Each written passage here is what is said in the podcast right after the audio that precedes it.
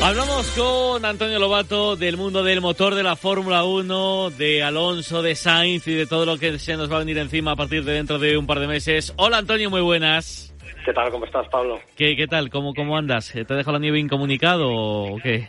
Pues mira, sí, está mal decirlo, pero estoy absolutamente incomunicado. O sea, tengo en mi calle, enfrente de mi casa, eh, todavía tengo tres dedos de nieve en la carretera, que ahora mismo ya no es eh, nieve, ahora es, esto es como los trampolines estos de salto de esquí, pues lo mismo, es una calle en cuesta y es un, un hielo tremendo. Sí, la, la, la gente pensará, juego, si no puede Lobato jugar el coche, madre mía, ¿cómo lo No, bueno, al final esto es una cuestión de, de, de elegir bien el, el, coche y los neumáticos, ¿no? Si, si tienes un todoterreno, tienes un coche con neumáticos de invierno, eh, sales. Pero yo que no tengo un todoterreno y que no tengo neumáticos de invierno, pues mira, y que tampoco hay una exigencia ahora mismo brutal por salir, pues no merece la pena jugártela, ¿no? Porque hay muchísimas placas de hielo, mm. está peligrosa la calle, ¿no? Y, y mira, eh, entramos aquí con vosotros y nos quedamos estos días aquí esperando que Sí, vengan mejor, las temperaturas mejor, sí. más altas y se deshaga la nieve. mejor. Eh, bueno, un todoterreno o un Fiat Panda, ¿no? Sí, claro, un Fiat Panda. A ver, el Fiat Panda, porque ya sé por dónde vas, era un Fiat Panda 4x4.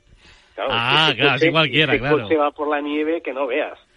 Ese coche va muy bien en la nieve. Es Sí. de lo mejor. Eh. De hecho, cuando, muchas veces cuando vas a Italia, eh, ves a muchos eh, Fiat de estos Panda 4x4, que además les ponen neumáticos de invierno y no hay, bueno, no los para nadie. O sea, ya puede nevar lo que quieras que, que se suben por las paredes. Es que parecía coña, pero jolín, eh, no era ninguna coña el coche que llevaban los jugadores de, de la Leti. Voy a saludar a Juan Arena, que también está por ahí.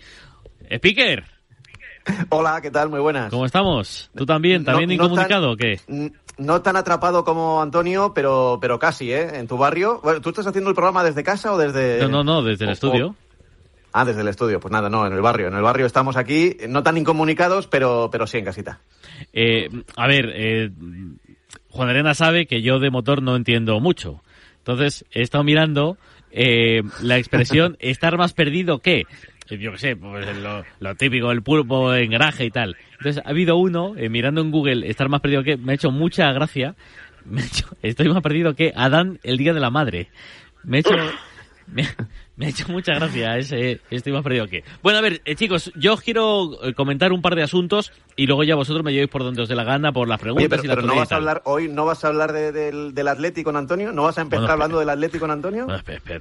Hoy, Sí, sí, sí, yo qué sé, pero hoy no ha pasado nada, porque que se ganó ayer. bueno, pero después de lo de ayer, o sea, ya es como el favoritismo, ¿no? De- somos de favoritos, somos favoritos. Ay, qué- joder, Somos, somos favoritos. qué, qué- claro. qué- qué pesa- qué pesados son, ¿eh, Lobato? Oh. De verdad, o sea, qué cantinela, ¿eh? Oh. qué cantinela tenemos con lo del favoritismo. qué y durísimo. si tal, que si no. Eh, Eh, escúchame, es que yo ya, yo ya digo que no, simplemente por llevar la contraria. O sea, ya, ya, ya no sé ni lo que pienso, pero por llevar la contraria, digo. Voy a decir Yo que digo- no, voy a decir que lo no mismo, digo hasta que no sea matemático, y aún así me lo voy a pensar. Claro, lo que pasa es que es lo, lo típico, que ahora porque ayer ganó el Atleti y nos vamos un poquito del Madrid, todavía tenemos pa- partidos pendientes, pero esa cantinela de que favorito, favorito, lo decía un, un oyente hace un instante, si dicen lo de favorito porque están esperando que el Atleti falle algún día Claro. para darnos el palo y decir, sí, oh, sí, gran sí, sí. remontada de... Bah, es que de verdad es lo de siempre. No, no fin. los favoritos si perdéis contra el Cornellá, no sé qué. Qué, qué, qué pesados, oh, qué, qué, qué Sí, brasas. sí, sí. Qué pesados. Eh, bueno, a ver, eh, yo quiero que me comentéis. Eh, visteis ayer seguro las, las fotos de, de las manos de Grosjean. Eh, terrible cómo está. Y jo, mm, a mí se me vino a la mente lo de Niki Lauda.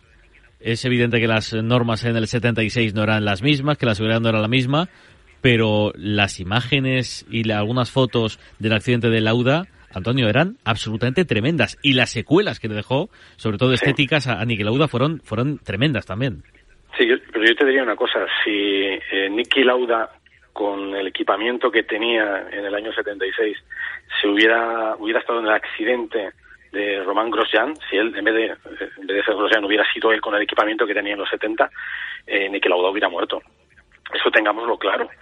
Eh, y así todo nos sobrecoge ver la, la mano izquierda de, de Román Grosjean por, por ver las, las quemaduras tremendas que tiene en, en, eh, la parte, eh, en el dorso de la mano, porque, claro, es que no nos dimos cuenta, o no, incluso Grosjean después del, del accidente decía que quería correr en Abu Dhabi, y claro, tú ves esa mano y dices, pero bueno, como este hombre se le pudo pasar por la cabeza la posibilidad de subirse a un coche teniendo la mano como la tenía.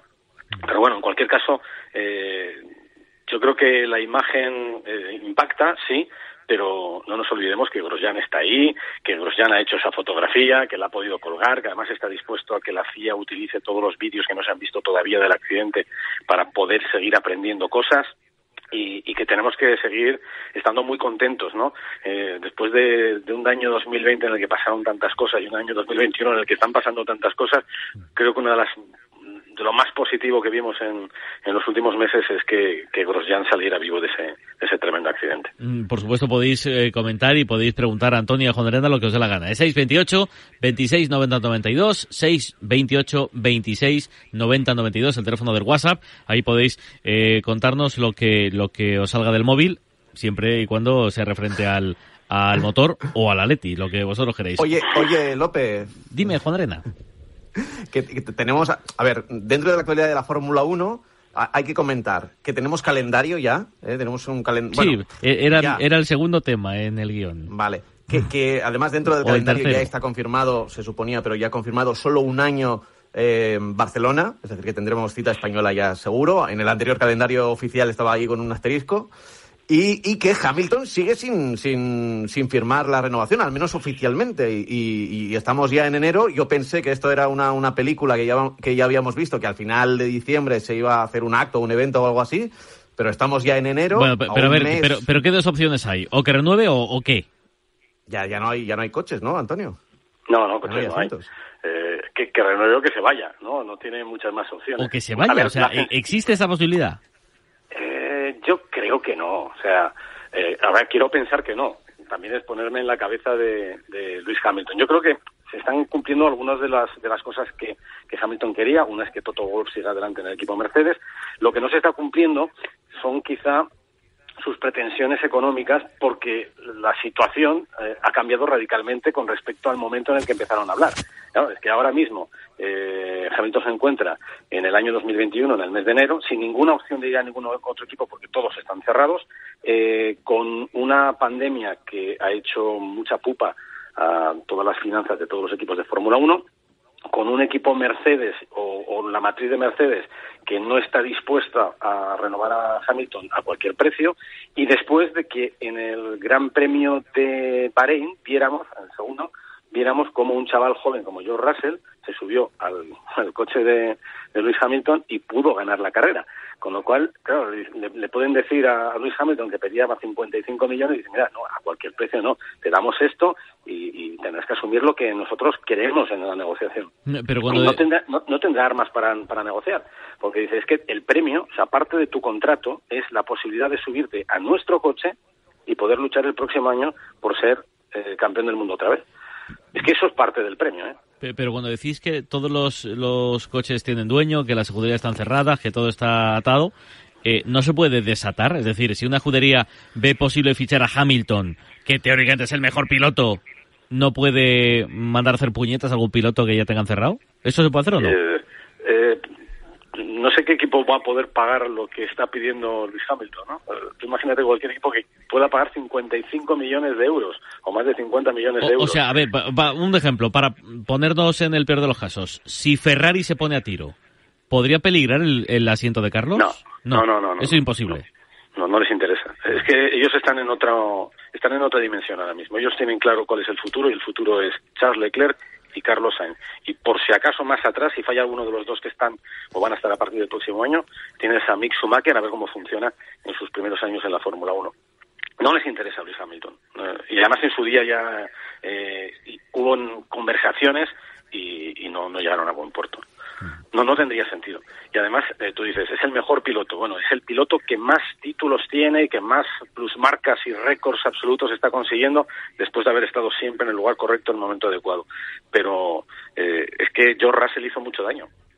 George Russell hizo mucho daño, porque un piloto que no tiene mucha experiencia, que se sube por primera vez en un coche que no, en el que no cabía muy bien, estuvo a punto de ganar el Gran Premio si no le hubieran pasado todas las calamidades que, que le pasaron. Eh, claro, imagínate que ese coche se suba Verstappen o que se suba, yo qué sé, un Alonso, un Carlos Sainz, un Ricciardo, eh, es que podrían ganar también un mundial. Con lo cual, eh, yo no digo que sea malo, ni muchísimo menos, no me atrevería nunca a decir eso, creo que es un grandísimo piloto, Luis Hamilton, pero claro, es que el coche también es muy bueno. Pero, hay muchos pilotos que podrían ser campeones del mundo con ese coche. Pero, ¿ese argumento no le resta mérito al deporte, a la Fórmula 1? Eh, pero este es el debate de siempre. El debate de siempre es, eh, ¿esto es un campeonato de pilotos o de ingenieros? Y a, mí es lo que yo vengo mm, criticando y que algunos puristas se me echan encima, pero es la realidad. El 70, 75, 80% del resultado de una carrera depende básicamente del coche. Tú tienes un grandísimo piloto, tú coges a Luis Hamilton, ¿no? que hoy, hoy, en día es siete veces campeón del mundo, y le sientas el próximo año en Haas y no vas a ver a Luis Hamilton. Y tú coges a cualquier piloto, y durante la temporada con Raúl Varela y, con Pablo hemos estado hablando muchas veces de esto, eh, soltábamos la pregunta, ¿cuántos pilotos de la actual parrilla con el coche de Hamilton, sin Hamilton, podrían ser campeón del mundo? Y mira, no, pudimos hacer el experimento salvo con uno, que fue George Russell, y, estuvo a punto de ganar. Joderena, ¿tú lo ves así también? Sí, sí, sí, es lo que decía Antonio. Sí, lo hemos debatido muchas veces. Al final, de todas formas, eh, hay como una especie de, de, filtro, ¿no? Y, y, las mejores marcas, los mejores coches, al final quieren tener los mejores pilotos. Entonces, eh, conforme pasan los años, cuando un piloto demuestra que es bueno, va a los mejores coches. Más o menos funciona así. No siempre, pero más o menos funciona así. Entonces es normal que los mejores coches, el mejor coche es Mercedes, sin ninguna duda, pues quiera tener al, al mejor piloto, al mejor piloto. Tiene también a Botas, y, y, Botas este año pues ha quedado avergonzado, no solo por Russell, también por Hamilton, ¿no? Doble vergüenza. Sí, pero segundo avergonzado y lo que quieras, pero ha quedado segundo. Claro. la pregunta es que haría botas con otro coche, ¿no? Pues, eh, pues lo pasaría mal, ¿no? Pasaría realmente mal. Y, estoy de acuerdo con lo que dices, Pablo. Eh, claro, los mejores pilotos al final acaban yendo a los mejores equipos. Pero aquí ya entra una cuestión de suerte tienes que llegar al mejor equipo en un momento bueno para ese mejor equipo. Porque si resulta que al final de tanto esfuerzo de estar pegándote ahí en equipos malos, con coches malos, sacando lo mejor de ti y que la gente se fije en ti, llegas, te suben a un equipo que ha sido muy bueno hasta ese momento y resulta que es un mal año para ese equipo, pues no haces nada. No, no vas a ser campeón del mundo, no vas a ganar muchas carreras. Entonces es, es, es también una cuestión de, de suerte, de llegar en el momento justo al lugar adecuado. Y, y, a mí me parece injusto, ¿qué quieres que te diga? A mí me parece que en cada carrera tendrían que brillar, tendrían que ganar o luchar por la victoria los mejores pilotos. Y eso no ocurre. Y como eso no ocurre, pues yo creo que el, espectáculo se desvirtúa un poco y, y, al final, eh, exceptuando algunas eh, excepciones como pueden ser los, los italianos o los ferraristas, que, que sí son más fanáticos del equipo que de los pilotos, la gente va a las carreras a ver a los pilotos.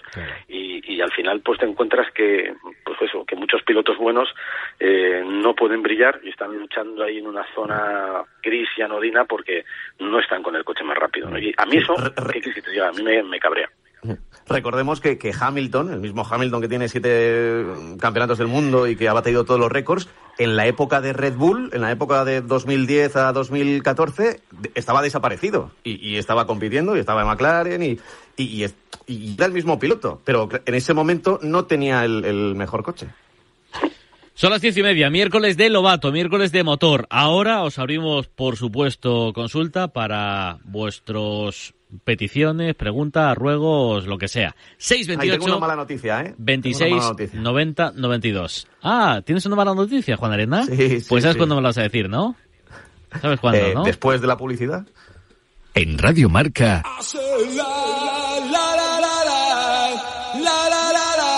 A diario.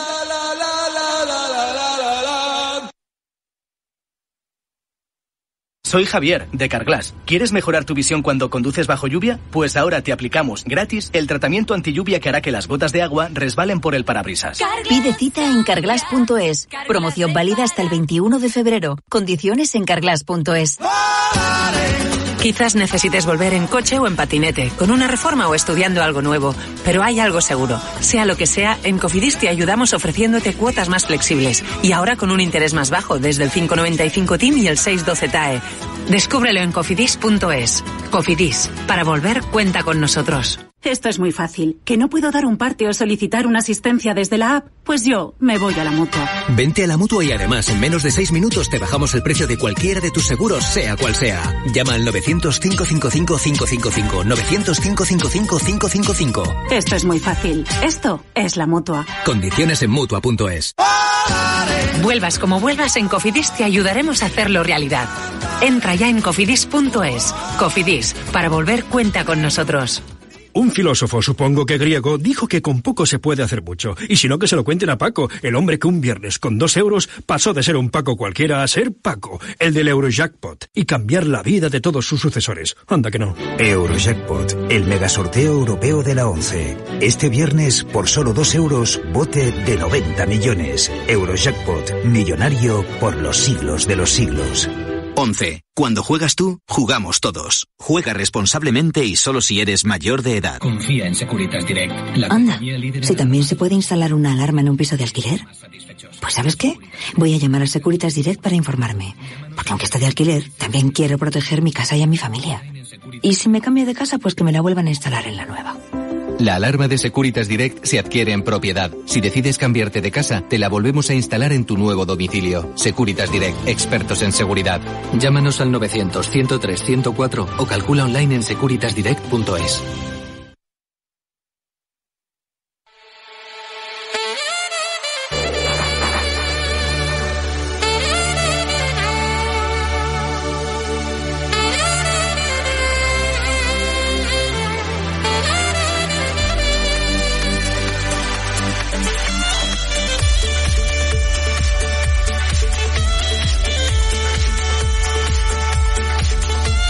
10.33, hora antes en Canarias.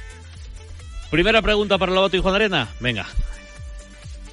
Hola Antonio, buenos días. Soy Alberto Moreno, desde Málaga. Te presento a un pequeño aficionado, a mi hijo Roberto.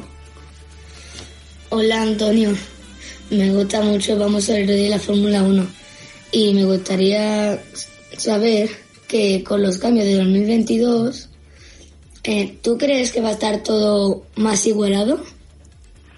Adiós, Antonio, pues, gracias. Gracias a vosotros por la pregunta y por eso, por eh, inculcar a la gente joven el, gusto y la pasión por, los coches y la Fórmula 1.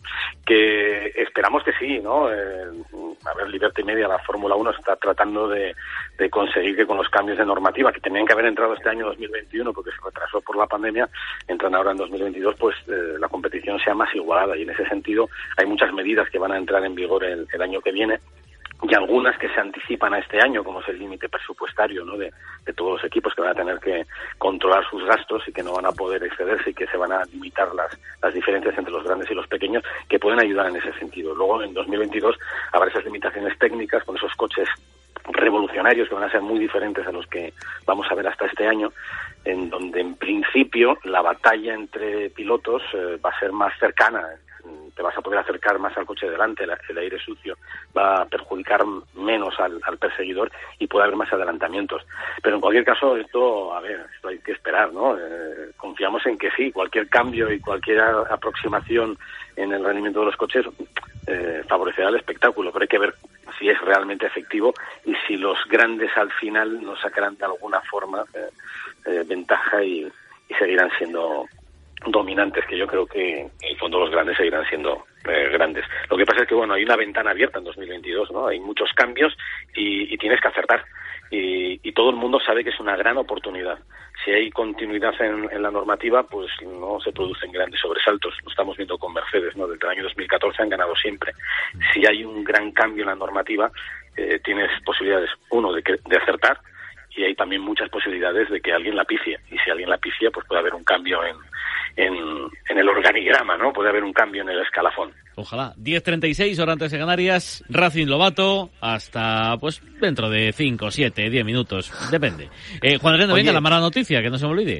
Eh, es que, es que viene al hilo de esto, porque nuestros hermanos de la Gacheta, de la Gacheta del Sport, hoy, hoy en Italia, Nuestro el, hermano de, de, marca, Fratellis, eh, Fratelli sería, ¿no? El plural es Fratelli. Fratelli. Eh, han publicado en el día de hoy que los cambios para 2022 están ya mirando en los equipos de Fórmula 1 que como pronto se podrían aplicar en 2023, es decir, que se retrasaría un año. Ya te digo que es noticia publicada hoy en los medios, en Italia y en Inglaterra. Eh, pero ya sabes lo que suele decirse de este tipo de noticias, que, siempre es la antesala, ¿no? Eh, son los rumores, son buenas fuentes, es prensa que, tiene muchos contactos dentro de la Fórmula 1 y la verdad es que me ha recorrido un escalofrío cuando lo he leído esta mañana con esto de que esperábamos tanto primero 2021, luego 2022 y que esté ahí la posibilidad de que pueda alargarse esto hasta 2023. yo, yo espero que no, ¿eh? yo espero que, que esto no, no sea real, igual que lo de la campaña de vacunación para todo para toda la gente que trabaja en Fórmula 1 y que decían que querían eh, blindarlos a todos, ¿no? Conseguir la inmunidad para que pudieran viajar sin problemas. Eh, a ver, yo creo que a partir de, del 1 de enero han empezado a trabajar muchos equipos en el coche de 2022. Eh, habrá dificultades y esas dificultades dependerán muy mucho de cómo afecte el, la COVID-19 a esta temporada 2021 pero yo creo que es necesario el cambio y que muchos contratos se hacen pensando en 2022 y que, insisto, mm, los equipos están trabajando ya en, en el coche de 2022 y, y o, se decide muy rápido, muy pronto, o, sentido, ¿no? Porque la incertidumbre es lo peor, ¿no? Eh, si tú no vas a empezar a, hacer las modificaciones de los coches para, para el año 2022, si lo vas a hacer para 2023, tienes que tienes que, que saltar ya la noticia, ¿no? Y ser oficial, porque si no es pérdida de tiempo y pérdida de dinero, ¿no? Cada minuto que pases eh, desajustando el tiro es, es dinero que pierden los equipos y van a andar mucho más cortos este año. Más preguntas para Lobato, venga. Muy buena Radio Marca y enhorabuena a Lobato porque con él nos ah, divertimos mucho y sobre ah. todo pasamos momentos muy emocionantes en la Fórmula 1. A mí me gustaría preguntarte si te parece bien la idea de que el DRS vaya a conservarse con la nueva reglamentación de 2022, porque el DRS, pese a permitir más adelantamientos, me parece un elemento un poco artificial para propiciar esos adelantamientos. ¿Qué te parece? Un saludo desde Burgos, Luis. ¿Qué tal, Luis? Pues, eh, a ver, sí, es, un, es una forma artificial de conseguir adelantamientos y, lo es ahora, pero no, es cierto que nos ha dado adelantamientos en, estas últimas temporadas, ¿no? Que de otra forma hubieran sido imposible. Lo ideal, lo ideal sería que cuando haya cambios de normativas eh, no fuera necesario, es decir, que directamente eh, la capacidad eh, de generar aire sucio se vea muy limitada y que los coches que vengan por detrás puedan conseguir adelantar a un coche que es más lento que, el suyo.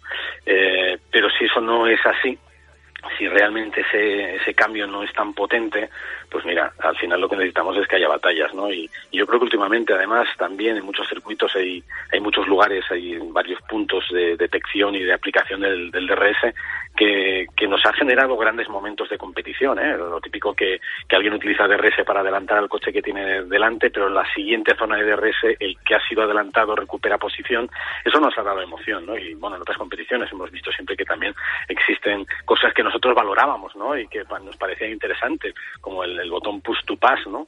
Y, y eso es más artificial todavía, o tan artificial, ¿no? y ha funcionado y ha dado espectáculo. Yo creo que lo que necesitamos es que la Fórmula 1 genere momentos vibrantes, momentos apasionantes. Que sean artificiales o no sean artificiales, bueno, es que también habría que discutir qué no es artificial, ¿no? Porque eh, al final, si también limitas eh, el apoyo aerodinámico y limitas algunas otras cosas en, en los monoplazas, pues todo está, estás consiguiendo que, todo sea artificialmente limitado, controlado. Yo lo que quiero es espectáculo, de la forma que sea, sin caer evidentemente en, cosas esperpénticas, pero bueno, el DRS está, eh, ha funcionado, nos ha dado grandes momentos que en si no, no los hubiéramos tenido. Si en 2022 se puede utilizar y va a dar más, eh, más espectáculo todavía, mira, perfecto. Hola Antonio, quería preguntarte una cosilla. Aunque sé que creo que sé, aunque quiero saber la respuesta, creo saber las respuestas. ¿Os creéis cuando Hamilton va, como decimos, con un codo fuera y escuchando la radio y empieza los neumáticos no me funcionan, el otro día que tenía un tirón, ahora que me duele el cuello, ahora eh, grip, ahora no tengo grip, ahora sí tengo grip. ¿Os lo creéis vosotros? ¿Es de verdad? Un abrazo. Pues yo te digo la verdad, yo creo que sí es de verdad, ¿eh? porque Hamilton es muy de, eso, de comerse la cabeza. Y insisto en lo que llevo diciendo toda la temporada, porque no ha tenido realmente eh, competencia ni dentro de su equipo ni prácticamente nunca fuera de su equipo desde el año 2014, ¿no? Han, sido un rodillo los hombres de Mercedes y él especialmente, eh, sobre todo cuando se marchó Nico Rosberg, desde que entró la era eh, Valtteri Bottas lo ha tenido muy fácil. Pero si hubiera alguien que le presionara, esas comeduras de cabeza de Hamilton que hemos escuchado en ocasiones y que luego ha terminado ganando la carrera, las hubiéramos escuchado mucho más. Y, y, yo creo que en ese sentido, eh, Peter Bonington, que es su ingeniero de, de, carrera, eh, ha actuado muchas veces de, de, psicólogo, ¿no? Para tratar de calmarle, para tratar de quitar esos fantasmas que le aparecen. Es que le aparecen, porque, eh, a ver, Hamilton es muy bueno, pero si lo comparamos, por ejemplo, con el que fue su compañero en el año 2007, que es Fernando Alonso, mentalmente es muchísimo más frágil que, Fernando. Desde mi punto de vista, mentalmente es muchísimo más frágil, por ejemplo, que Verstappen. Mentalmente es más frágil que Carlos Sainz.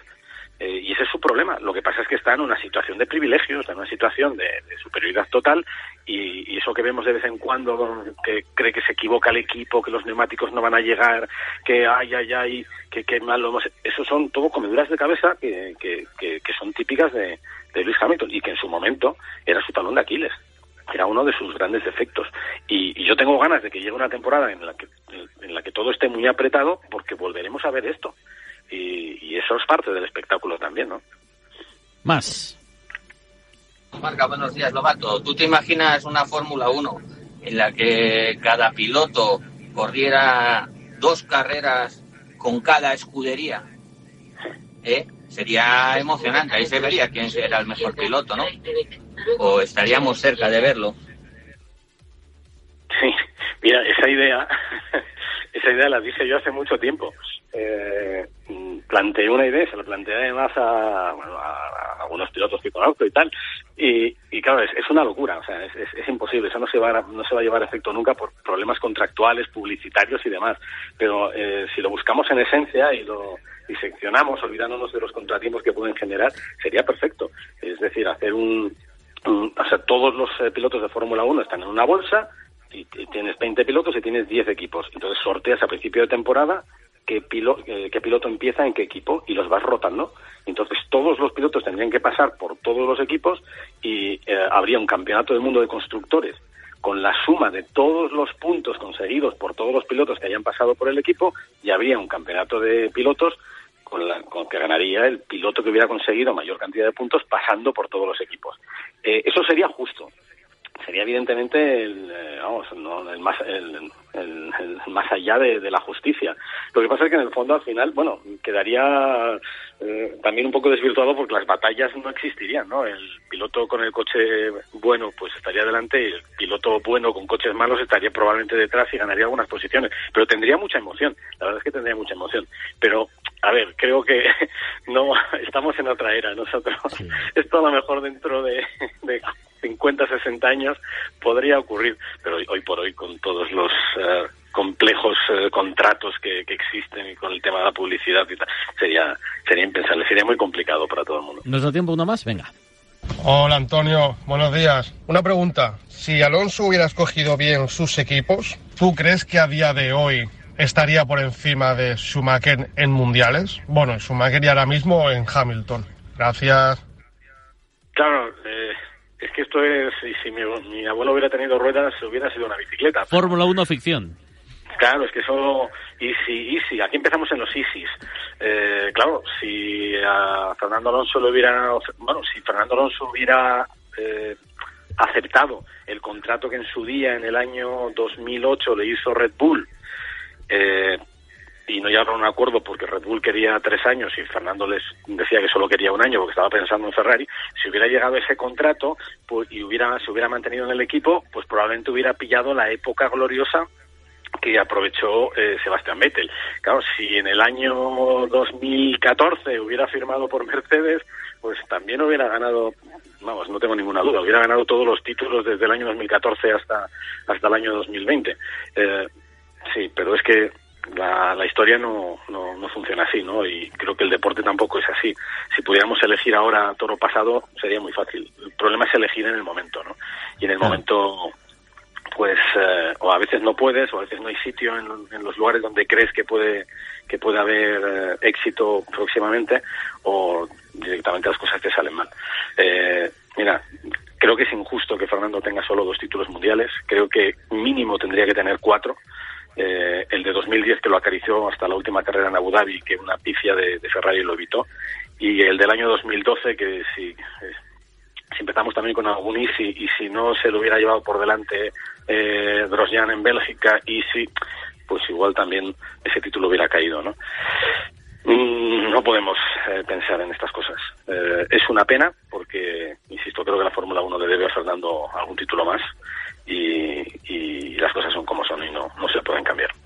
Racing Lobato, todos los miércoles hablando con vosotros y para vosotros de Fórmula 1, de motor y de vuestras curiosidades. ¿Algo que añadir, Juan Arena, para despedirnos? Nada, nada. Oye, que, a este último oyente que también piense, que, lo piense al revés, que tuvo la suerte de estar en 2005 y 2006 en Renault, que, que igual